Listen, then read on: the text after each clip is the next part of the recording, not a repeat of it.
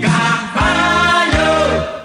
Minha gente, toda vez que um clube tem problema com seu estádio, porque não passou na vistoria do Corpo de Bombeiro, na vistoria do CREA, por qualquer motivo, pede para utilizar a arena e a arena é a válvula de escape. A mesma coisa ocorreu ontem.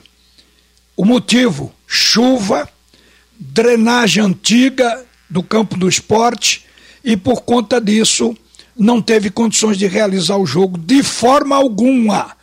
Porque se tivesse o mínimo de condição, o árbitro de ontem, o Vinícius Gonçalves Dias Araújo, teria dado.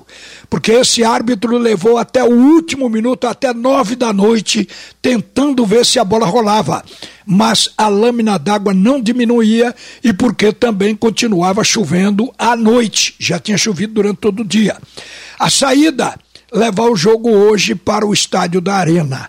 Então, observando tudo isso, eu hoje pela manhã cheguei a conversar com o vice-presidente do esporte, vice-presidente de futebol, Augusto Carreras, com uma sugestão de por que os três grandes, porque o trio de ferro não faz um acordo com o Estado para utilizar no período de 15 de maio a 15 de agosto esse estádio para ter as suas chamadas. É o período de chuva.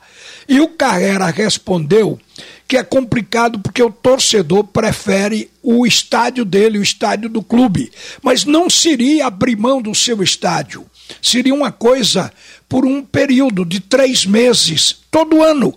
Quando chegasse o inverno, já se tinha o estádio da Arena como chamada.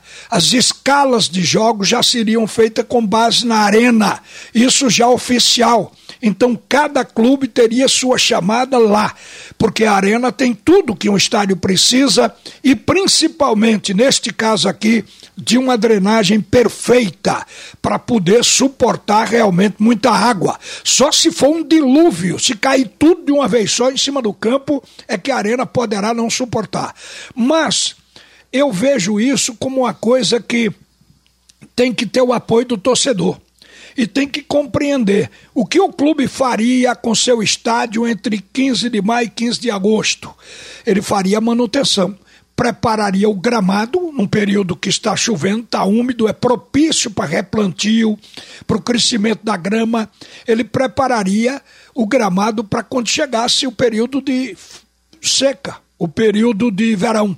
E aí o gramado já estaria em condições de uso, simplesmente o mando de campo sairia da arena e voltaria para o estádio de cada clube, a Ilha, o Arruda, os aflitos. Eu não sei se isso é tão difícil de viabilizar, porque a grande verdade é que seria uma forma também de manter esse estádio ativo.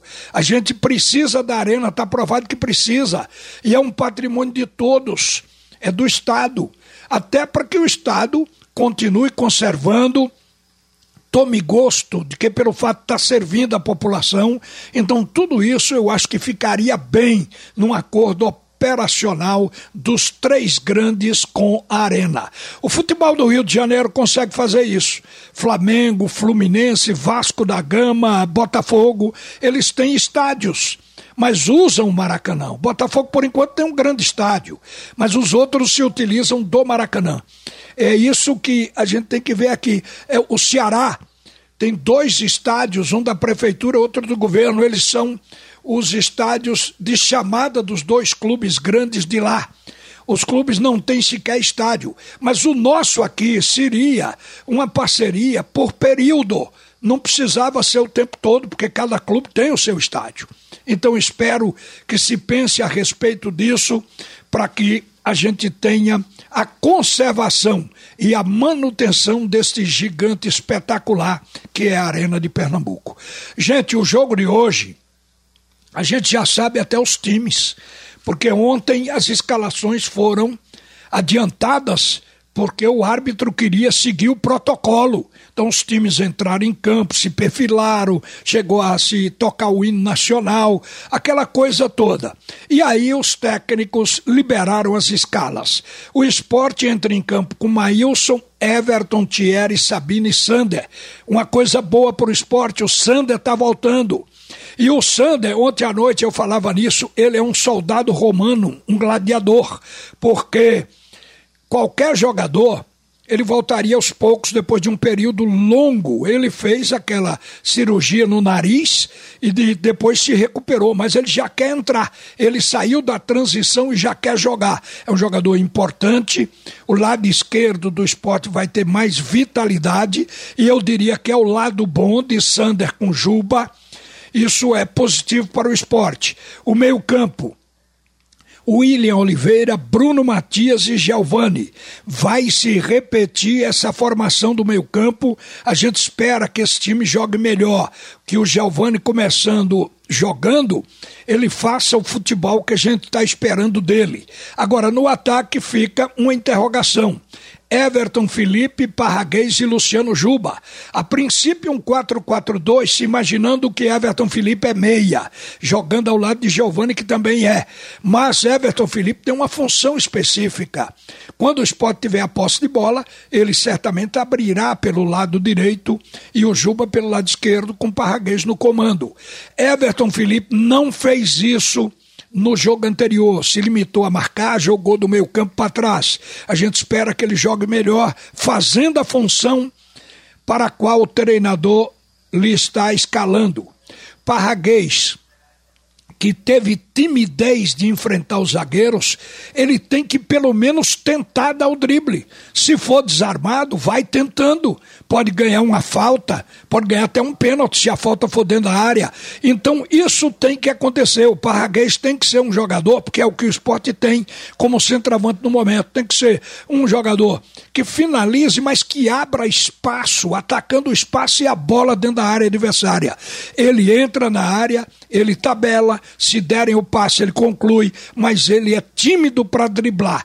E todo atacante ele tem que encarar zagueiro.